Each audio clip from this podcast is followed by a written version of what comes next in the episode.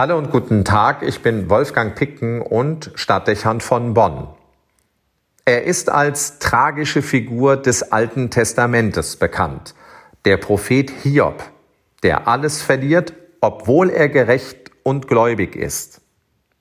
Immer wieder ist er mit der menschlichen Unvollkommenheit konfrontiert. Wir sind verletzlich, zerbrechlich und vergänglich.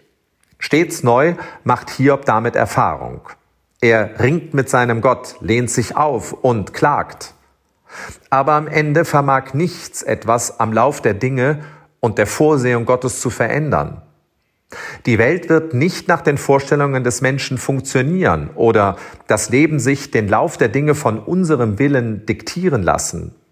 Das ist eine Feststellung, zu der Hiob langsam findet und in die er einzuwilligen lernt. Eine Einsicht, die zu jeder Zeit Gültigkeit besitzt, auch in unserer modernen Welt. Die eigenen Grenzen eingestehen und anerkennen, dass es etwas gibt, das über uns steht, konkurrenzlos und uneinholbar, einen Gott, der größer ist. Wir können uns gegen ihn auflehnen und werden das Nachsehen haben. Wir können aber auch uns nach ihm ausrichten und das Leben aus seinem Blickwinkel betrachten und finden Frieden. Eine einfache Erkenntnis, die aber zu akzeptieren Demut verlangt. Nicht leicht fällt Hiob also der Satz, weisen Sinnes und stark an Macht, wer böte Gott Trotz und bliebe heil. Er räumt die eigene Schwäche ein und respektiert die Größe des Schöpfers. So lesen wir weiter. Er versetzt Berge. Sie merken es nicht, dass er in seinem Zorn sie umstürzt. Er erschüttert die Erde an ihrem Ort, sodass ihre Säulen erzittern. Er spricht zur Sonne, sodass sie nicht strahlt. Er versiegelt die Sterne. Widerspruch, so reizvoll es erscheint, ist zwecklos. So heißt es weiter, Rafft er hinweg? Wer hält ihn zurück? Wer darf zu ihm sagen, was tust du da? Wie sollte denn ich ihm entgegnen, wie meine Worte gegen ihn wählen?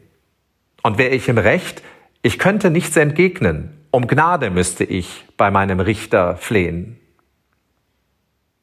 Hiob findet zur Demut. Das ist das Ende jeder Illusion und jeder menschlichen Allmachtsfantasie.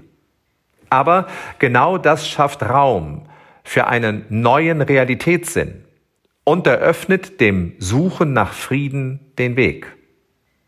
Nicht für mich als Mensch, nicht auf mich selbst konzentriert, nicht auf meinen selbst konstruierten Wegen, nicht gegen Gott, sondern nur als Mensch mit Gott und auf seinen Wegen so wird die tragische Figur zum wegweisenden Visionär.